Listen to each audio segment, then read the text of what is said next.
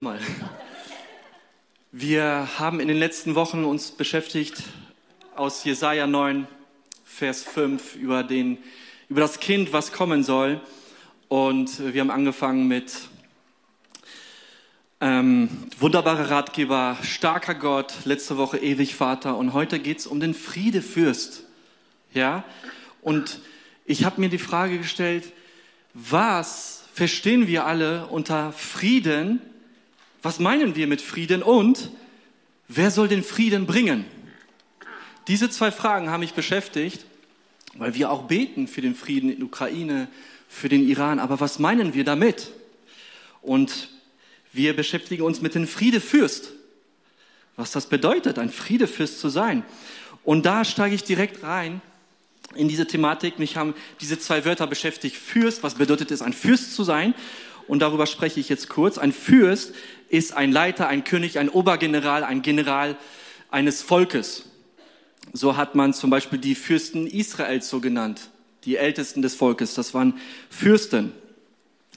Doch im Buch Jesaja schneiden diese weltlichen Fürsten nicht besonders gut ab. In Jesaja Kapitel 1 und Jesaja Kapitel 3 kriegen die richtig auf den Deckel. Jesaja schreibt in Kapitel 1, Vers 23, Deine Fürsten sind Abtrünnige und Diebesgesellen, sie nehmen alle gern Geschenke an und trachten nach Gaben. Den Weisen schaffen sie nicht recht und der Witwen Sache kommt nicht vor sie. In Jesaja 3,14 geht's weiter. Der Herr geht ins Gericht mit den Ältesten seines Volkes und mit seinen Fürsten. Ihr habt den Weinberg abgeweidet und was ihr den Armen geraubt, ist in eurem Hause. Die Fürsten Israels sind zum Teil dafür verantwortlich, dass das Volk Israel sich von Gott abgewandt hat. Das heißt, sie erleben so einen Mangel und was die Fürsten machen, die steigern das noch. Die nehmen das, was sie haben, für sich. Und deren Aufgabe war es, sie hinzuführen in die Gegenwart Gottes, sie daran zu erinnern, wer Gott ist, an den Bund sollten sie erinnern. Und das Gegenteil war der Fall. So, das ist Jesaja Kapitel 1 und Jesaja Kapitel 3. In Jesaja Kapitel 2, Vers 4 lesen wir, denn es wird kein Volk wieder das andere das Schwert erheben und sie werden hinfort nicht mehr lernen, Krieg zu führen. Also hier geht es um ein Friedensreich ohne Krieg, ohne Waffen. Und ich frage mich an dieser Stelle, wer soll dieses Friedensreich bringen, wenn in Jesaja 1 und Jesaja 3 die Fürsten nicht in der Lage sind, moralisch gesehen das zu bringen. Es scheint ein gewisser Frustmoment zu sein, aber es scheint ein gewisser Hoffnungsmoment da zu sein. Wer von den Fürsten dieser Welt soll das hinbekommen? Wer soll diese Art von Leben ohne Krieg, ohne Waffen herstellen? Und wenn wir uns diese Welt anschauen, da kann man sehr schnell frustriert sein. Ja, wir haben uns letzte Woche mit Freunden getroffen äh, nach dem Gottesdienst, hatten eine gute Zeit. Und da hat eine Freundin von uns auch eine äh, Ukrainerin mitgebracht, eine Mama mit ihrem Sohn. Und wir haben uns unterhalten auf äh, Polnisch und mit Google Translator. Ist alles möglich. Und die hat uns erzählt, sie ist hier in Dortmund mit ihrem Sohn. Das andere Kind ist in Polen bei der Familie, dort ist es gut aufgehoben, kann zur Schule gehen. Und der Mann ist in der Ukraine und keiner weiß, wann das endet. Das kann einen mega frustrieren. Die Familie ist nicht zusammen, ja, und keiner weiß, wann endet das. Und das kann einen total frustrieren. Und in dieser Vorbereitung musste ich an, an die Musikgruppe U2 kennen. Kennt ihr jemand U2? Ja, I still haven't found what I'm looking for. Where the streets have no name. Ja, richtig cool. Das, äh, das war eine meiner Lieblingsbands damals. Aus Irland. So, und Bono, der hat im Jahr 2000 mit seiner Gruppe ein Lied rausgebracht und das Lied heißt Peace on Earth. Der, die Geschichte hinter diesem Lied ist, in Nordirland er hat die IRA, Irish Republican Army, 29 Menschen getötet und Bono hat das so frustriert und er hat daraus ein Lied gemacht, Peace on Earth. Und ich habe einen Teil, äh, eine Übersetzung, äh, eine Passage in diesem Lied. Und er schreibt, wir brauchen jetzt den Frieden auf Erden. Also Heaven on Earth. So beginnt das Lied. Wir brauchen jetzt den Frieden auf Erden. Ich habe genug davon. Genug vom Leiden, genug von Schmerzen. Ich habe genug davon, immer und immer wieder zu hören, dass irgendwann Friede auf Erden sei. Jesus, bei diesem Lied, das ich schreibe, bleiben mir die Worte im Hals stecken. Friede auf Erden. Ich höre das jedes Jahr zu Weihnachten, aber Hoffnung und Geschichte reimen sich einfach nicht. Und vielleicht fühlst du auch gewissen Frust, was er auch fühlt. Ich glaube, jeder von uns hat oder jetzt aktuell versteht und kann nachvollziehen, was Bono da schreibt. Ja, das kann zu einer Frustsituation führen. Wenn wir die Welt anschauen, dann können wir echt resignieren. Wenn wir uns anschauen, soll von uns die, der Frieden kommen. Wenn wir uns anschauen, können wir depressiv werden, weil wir kennen unseren Zerbruch, jeder von uns selbst.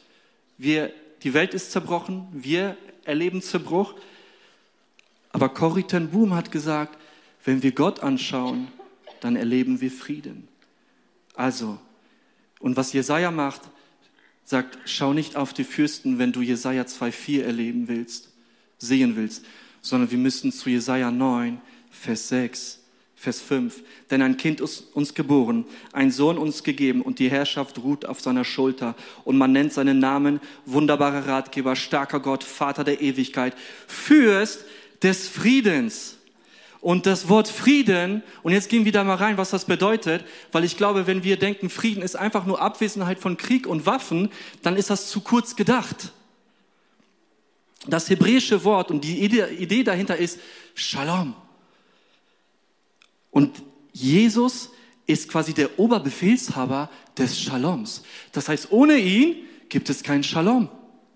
Mit ihm gibt es Shalom. Aber was ist das für ein Shalom? Und die Juden begrüßen sich heute auch in Israel, vor allem wenn der Schabbat naht, dann sagen die Shabbat Shalom. Und jeder Jude weiß, was das bedeutet. Man, Shalom bedeutet Frieden. Ich wünsche dir Frieden. Ich wünsche dir Glück. Ich wünsche dir Ruhe, Wohlergehen, Sicherheit, Heil. Aber die ursprüngliche Bedeutung geht weiter zurück, was Shalom bedeutet. Und das hat mich sehr fasziniert. Und zwar bedeutet das Ganzheit, etwas ist ganz, etwas ist vollständig. Das heißt, da gibt es keinen Mangel. Shalom gleich kein Mangel. Oder andere Möglichkeit, es zu verstehen, ist, das hat jemand gesagt, es ist eine lebensfördernde Geordnetheit der Welt. Also etwas ist in Ordnung gestellt worden, wenn wir von Shalom sprechen. Etwas ist in Ordnung und diese Ordnung ist lebensfördernd. Etwas ist vollständig. Man kann sich das vorstellen, wenn hier eine Mauer wäre und in diese Mauer ist ein Loch oder Risse, dann ist das nicht Shalom, dann ist das nicht vollständig oder ganz, sondern es ist das Gegenteil. Da fehlt was, da, das, da ist ein Mangel. Oder Hiob hat gesagt, er hat seine Herde gezählt und dann waren die, hat keines davon gefehlt und dann hat er gesagt, Shalom, alle sind da, kein Mangel. Oder in Sprüche, wenn Beziehungen wiederhergestellt werden zwischen Menschen, und versöhnt werden, dann ist das Shalom. Aber wenn eine, eine Beziehung zerstört ist oder eine Störung ist, dann ist das nicht Shalom. Oder für unsere Fußballfreunde ein anderes Beispiel. Ich musste das bringen. Heute ist ja das WM-Finale Argentinien gegen Frankreich. Und die Sportwelt diskutiert darüber, ob Lionel Messi, Lionel Messi der beste Fußballer aller Zeiten ist. So, er hat alle Pokale gewonnen, die man gewinnen kann, aber einer fehlt ihm noch. Und das ist heute. Weltmeisterschaft. Das heißt, es ist noch nicht vollständig. Aber wenn er heute gewinnt, dann kann man sagen, es ist ganz vollständig. Dann kann er sich ausruhen, ich habe alles gewonnen. Ja. Und das ist Shalom. Da fehlt nichts. Im Shalom fehlt nichts. Das ist die Idee dahinter. So. Und jetzt gehen wir mal weiter zurück äh, zu, zu dem äh, Buch Jesaja. Die Fürsten haben das nicht gelebt. Die haben Shalom nicht gelebt und nicht die Menschen in Shalom geführt. Und in der Zeit, als die äh, Juden im ersten Jahrhundert, die waren unter einer Bedrückung oder Unterdrückung von den Römern und sehnten sich nach Befreiung und Freiheit und Frieden. Das heißt, sie sehnten sich nach Jesaja 2,4, ein Leben ohne Waffen, ohne Krieg. Sie sehnten sich nach einem Friedensreich. Ja, Jesus wird Jesaja 2,4 bringen. Bei seinem zweiten Wiederkommen werden wir es sehen, Jesaja 2,4. Aber, in, aber vorher werden wir es auch schon leben und schmecken. Es hat schon begonnen. Sein Friedensreich hat begonnen. Nur wo schauen wir hin? Die Juden haben hingeschaut auf Jesaja 2,4. Aber Jesaja möchte, dass wir hinschauen auf ein anderes Problem, was die Menschen haben. Und das lesen wir in Jesaja 59, Vers 1 bis 2 und dann Vers 8. Und da sagt Jesaja, siehe, des Herrn Arm ist nicht zu kurz, dass er nicht helfen könnte, und seine Ohren sind nicht taub geworden, so dass er nicht hören könnte, sondern eure Verschuldungen scheiden euch von eurem Gott, und eure Sünden verbergen sein Angesicht vor euch, dass ihr nicht gehört werdet. Sie kennen den Weg des Friedens, des Shalom nicht, und Unrecht ist auf ihren Pfaden. Sie gehen auf krummen Wegen, wer auf ihnen geht, der kennt keinen Shalom. Und das ist ein Problem. Das heißt, Jesus beschäftigt sich nicht mit Krieg und Waffen. Sein Shalom geht viel tiefer. Es geht viel tiefer. Und Jesaja sagt, was das Problem eigentlich ist, dass, dass die Schuld, dass die Sünde zwischen mir und Gott ist.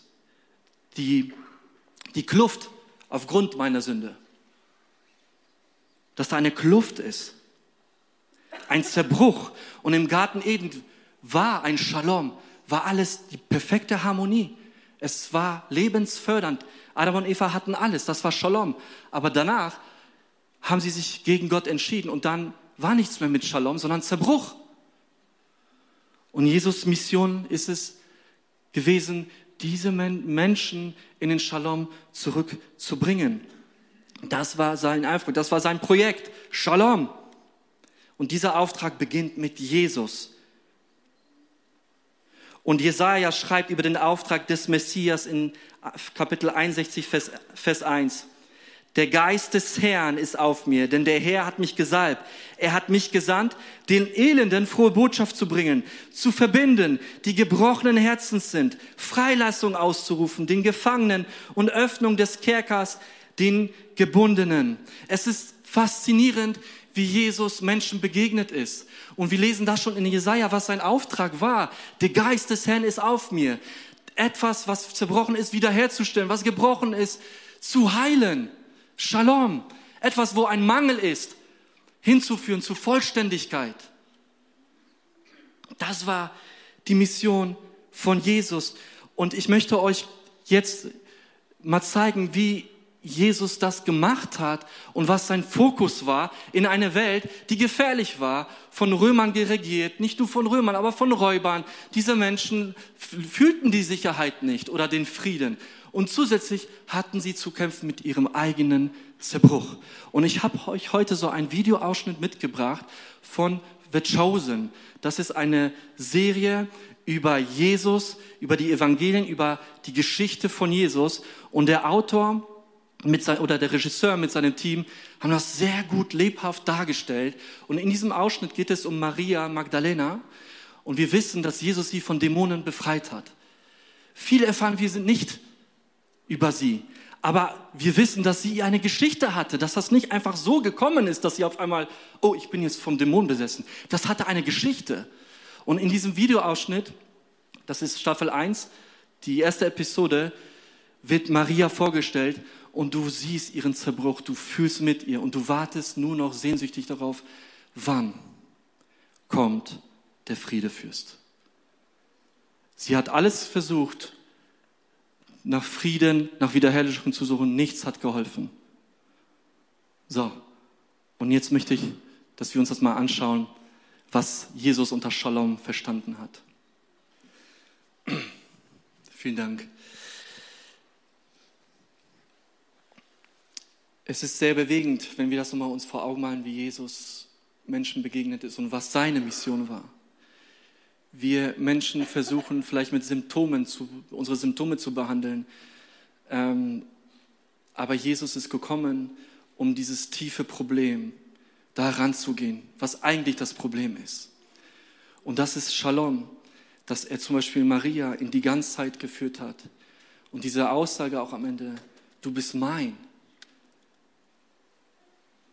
Das erinnert mich daran, ja, wir sind verloren, aber wenn ich das höre, du bist mein, diesen Satz von Jesus, von, von dem Schöpfer, dann bin ich da, wo ich eigentlich hingehöre. Und wie traurig ist das, wenn wir Mangel haben?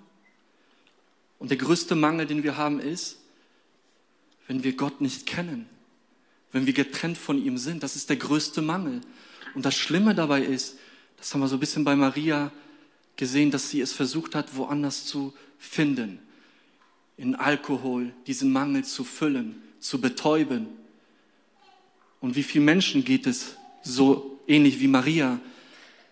Man weiß, da ist ein Mangel, aber man sucht es komplett woanders als bei Jesus Christus. Und ich habe mir auch, ich habe nochmal feststellen müssen, die Menschsein, ganz Menschsein bedeutet, Christus zu kennen. Dann bin ich ganz, vollständig. Wenn ich Jesus nicht kenne, ihm nicht nachfolge, nicht zu ihm komme, dann werde ich immer diesen Mangel haben. Du bist mein. Ist eine Aussage, du bist angekommen bei mir. Und Jesus wusste, was die Menschen durchmachen unter Rom und so weiter. Aber er hat mit diesen, er ist diesen Herzen verlorenen Menschen nachgegangen. Er wird, er wird Krieg und so weiter, er wird da eine Lösung haben. Aber in erster Linie geht es um eine Mission, um die Menschen zu gewinnen. Und Jesaja schreibt davon in 53, Vers 5 bis 6. Doch er wurde um unserer Übertretung willen durchbohrt, wegen unserer Missetaten zerschlagen. Die Strafe lag auf ihm, damit wir Frieden hätten. Shalom. Und durch seine Wunden sind wir geheilt worden. Wir alle gingen in die Ehre wie Schafe. Jeder wandte sich auf seinen Weg. Aber der Herr warf unser aller Schuld auf ihn. Bis heute gibt es viele Juden, die hier nicht Jesus sehen, sondern das Volk Israel. Dieser Kapitel sorgt für Diskussionen, manchmal in Synagogen, so dass es Juden, Juden gibt, die da die Entscheidung getroffen, getroffen haben. Wir lesen bis 52, 53 überspringen wir und machen 54 weiter.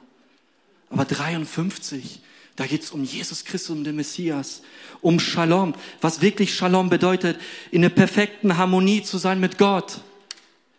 Und Paulus als Jude hat das verstanden durch eine Offenbarung von Jesus Christus in Römer 5, Vers 1. Und er sagt, da wir nun gerechtfertigt worden sind aus Glauben, so haben wir Frieden mit Gott durch unseren Herrn Jesus Christus. Das ist der Shalom, für das Jesus Christus gelebt hat. Jesus ist die einzige Möglichkeit, dass wir in die Beziehung mit Gott wieder zurückkommen und dass die Beziehung wiederhergestellt wird. Und das Schöne dabei ist, wenn wir Jesus Christus haben, klar werden wir auch Leid erleben in dieser Welt. Traurigkeit, Schmerz, Bedrängnis. Das wird alles kommen. Solange Jesus noch nicht wiedergekommen ist, das zweite Mal, werden wir das erleben. Aber was wir auch haben, ist durch, dieses, durch diesen Shalom Zugang zu der Ganzheit Gottes, zum Frieden, unabhängig von den Umständen. Zu Ruhe, unabhängig von den Umständen. Sicherheit, zu Rettung, zu einer Gewissheit. Das alles haben wir jetzt. Es ist da. In Gottes Reich, in seinem Friedensreich, was jetzt schon begonnen hat, gibt es keine Kultur des Mangels. Und wie, wie oft leben wir in einer Kultur des Mangels? Ah, das habe ich nicht. Oh Mann, mir geht's so und so. Im Reich Gottes gibt es aber die Kultur des Shaloms, die Vollständigkeit. Es ist alles da. Und das war der Auftrag von Jesus, und dann ist er gegangen und hat gesagt, Jesus Aufgabe war es, uns in die Beziehung äh, für uns zu sterben, das konnte nur er tun. Aber dann lädt er seine Nachfolger ein, auf Mission zu sein. Und er sagt in Johannes 20, Vers 21, Jesus spricht, Friede sei mit euch. Friede sei mit euch. Wie mich der Vater gesandt hat, so sende ich euch. Johannes 20, 21.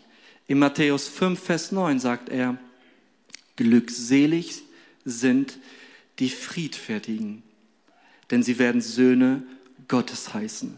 Friedfertig bedeutet Frieden machen, Frieden stiften. Das ist die Idee des Shaloms, die Menschen einzuladen in den Shalom.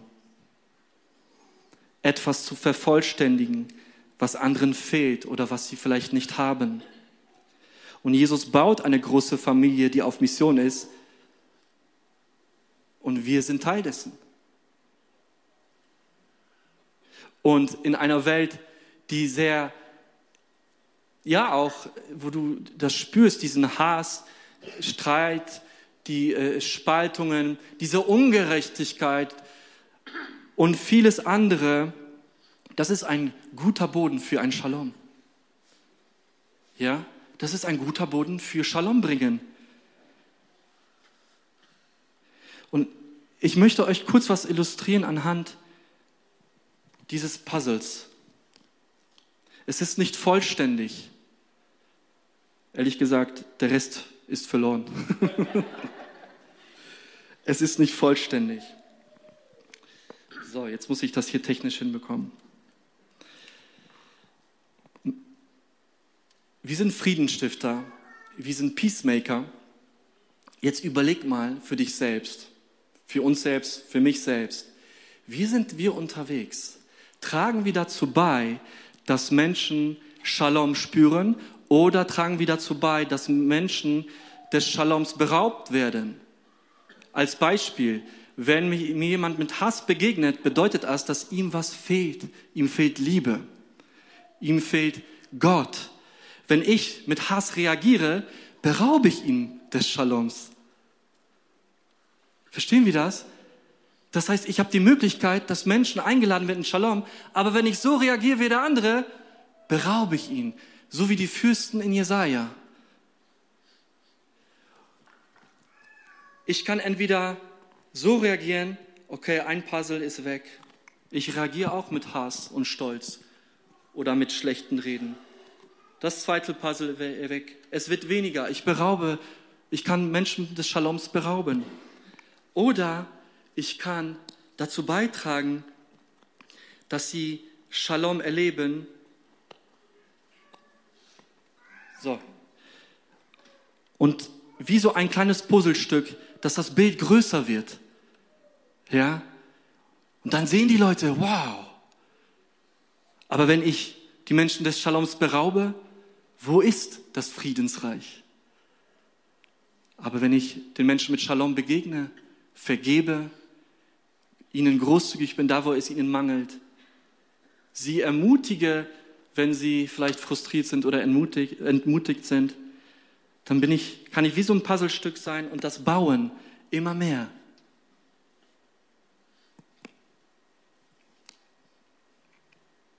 Wir, haben, wir können dazu beitragen. Das ist das, was Jesus uns ähm, mitgegeben hat.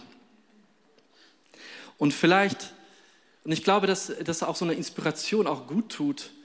Äh, und ich habe heute zwei, zwei Personen mitgebracht auf der PowerPoint, um deren Geschichte kurz zu erzählen, weil die mich so begeistern und faszinieren.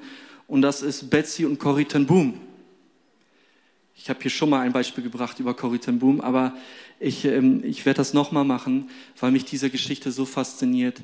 In einer Welt voller Hass, Entmenschlichung ohne Ende.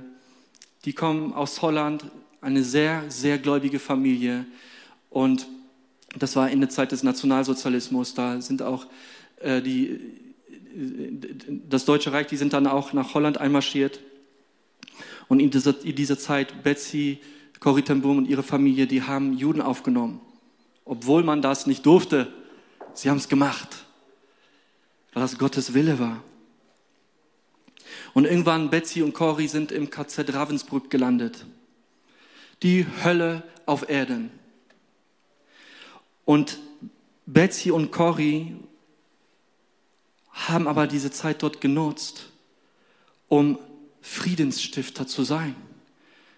Vor allem Betsy, sie hatte die Vision, den Traum von so, so einem Haus mit Garten für die Täter,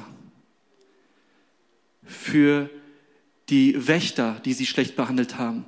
Betsy hat zu Cory gesagt, Cory, wenn wir hier raus sind, werden wir uns um die kümmern. Cory dachte, sie meint die anderen Frauen, aber Betsy meinte die Täter. Krass, oder? Cory, äh, Betsy ist in, dieser, in Ravensbrück gestorben, aber sie hat Cory es aufs Herz gelegt, diese Vision weiterzutragen. Und Cory ten Boom hat das gemacht. Da sind Häuser entstanden für diese Täter. Und die kamen in einen Prozess der Wiederherstellung. Irgendwann hat Cory einen, Wächter, äh, einen Wächter begegnet ähm, und sie hat ihm vergeben. Das ist Shalom. Sie könnte auch sagen, du warst so schlimm zu dir, ich werde dir nicht vergeben. Sie würde ihm des Shaloms berauben. Aber stattdessen hat sie ihn eingeladen in ein Shalom, im Prozess der Wiederherstellung. Und da sind für mich so Beispiele, Cory und Betsy in einer Welt des Hasses, Hölle auf Erden, Gottes Perspektive und Frieden weiterzubringen. Cory hat den Satz gesagt, wir sind keine Nachkriegsgeneration, sondern eine Vorfriedensgeneration. Jesus kommt. Punkt. Interessant. Ich fand, diese Perspektive hat mich begeistert, wie Cory das gesehen hat. Ja, wir, wir haben Krieg erlebt und Kriege kommen, aber Leute, schaut auf den Friedefürst. Wir sind eine vorfriedensreich Generation. Jesaja 2,4. Was kommen wird, aber es hat schon begonnen. Und ich möchte uns dazu einladen, darüber nachzudenken, wo stehst du da gerade? Wo stehen wir da gerade, was Shalom angeht? Wo ist vielleicht, vielleicht gibt es eine, eine Beziehung, die gerade eine Störung hat, wo kein Shalom ist und wo du, du die Möglichkeit hast, Shalom hineinzubringen. Und ich möchte uns kurz Zeit geben, beantworte für dich zwei Fragen zu diesem Thema. Was spricht Gott gerade zu dir? Was bewegt dein Herz gerade? Und die zweite Frage ist, was machst du damit? Und dann werden wir ins Gebet gehen.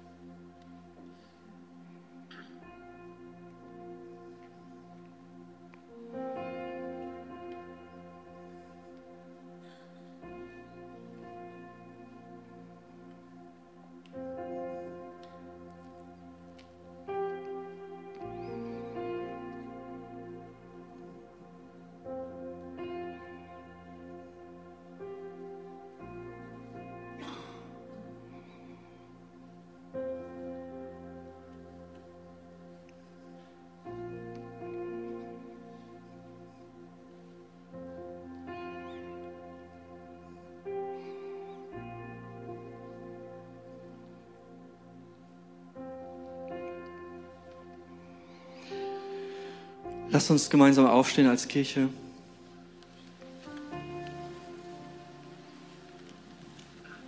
Jesaja 52, Vers 7. Wie lieblich sind auf den Bergen die Füße des Freudenboten, der Frieden verkündigt, der gute Botschaft bringt, der das Heil verkündigt, der zu Zion sagt, dein Gott herrscht als König. Jesus, und ich danke dir, dass du dieser Freudebote warst, dass du Shalom gebracht hast, dass du, wie wir gehört haben, gesehen haben, Maria Magdalena wiederhergestellt hast. Du hast ihr, sie geheilt, gerettet von Dämonen. Und viele Menschen hast du gerettet und geheilt und wiederhergestellt, sodass sie Shalom erfahren haben, die Ganzheit, die Vollständigkeit. Den Mangel hast du gefüllt, Jesus, mit deiner Gegenwart. Und ich danke dir, Jesus, dass du den Shalom gebracht hast, den Frieden zwischen uns und Gott, dass du für uns gestorben bist, Jesus. Und ich bete, dass wir uns immer wieder daran erinnern, dass wir dich wirklich brauchen, Herr. Dass du für unsere Schuld, für unseren Zerbruch gekommen bist und am Kreuz gestorben bist, Jesus. Dass du auferstanden bist nach drei Tagen und deine Königsherrschaft breitet sich aus ab diesem Zeitpunkt. Auch durch deine Nachfolger, Herr. Danke dir, Herr Jesus. Und vielleicht sind ja auch Menschen, die sich vielleicht so fühlen wie Maria, die einen Mangel hat, die einen Zerbruch hat und es woanders gesucht hat. Aber kein anderer konnte ihr helfen, dass du der Friede führst. Jesus, ich bete für die Menschen, die dich noch nicht kennengelernt haben, die noch nicht ganze Sache mit dir gemacht haben dass du zu ihnen sprichst, dass du die Herzen bewegst, dass du dich zeigst als der Fürst des Friedens, der Shalom bringt.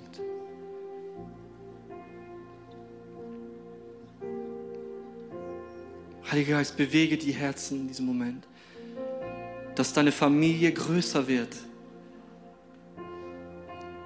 dass deine Familie größer wird. Das, was verloren ist, Jesus, das hast du gefunden. Das war dein Auftrag, deine Mission. Und ich bete, das, was hier vielleicht oder wer hier verloren ist, der dich noch nicht kennt, dass diese Person gerettet wird, Jesus. In der Bibel heißt es, wer den Mund bekennt, mit dem Herzen glaubt, dass du Gottes Sohn bist, der wird gerettet werden.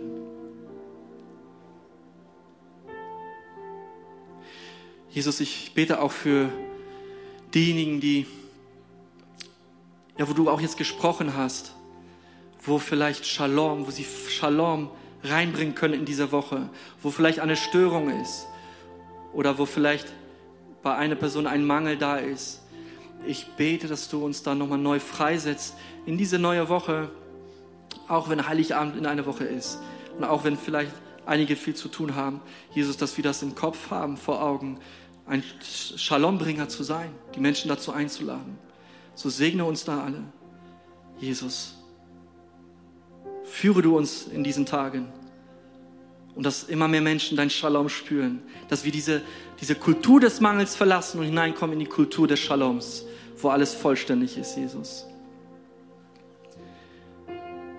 Danke dir, Jesus, und jetzt wollen wir auch nochmal dich loben, Herr, dieses Stück vom Himmel, was jetzt, was du schon gebracht hast, was angefangen hat, deine Königsherrschaft, sie hat begonnen, sie ist sichtbar, sie ist sichtbar, Jesus. Das wollen wir nochmal feiern. Danke dir, Herr. Amen.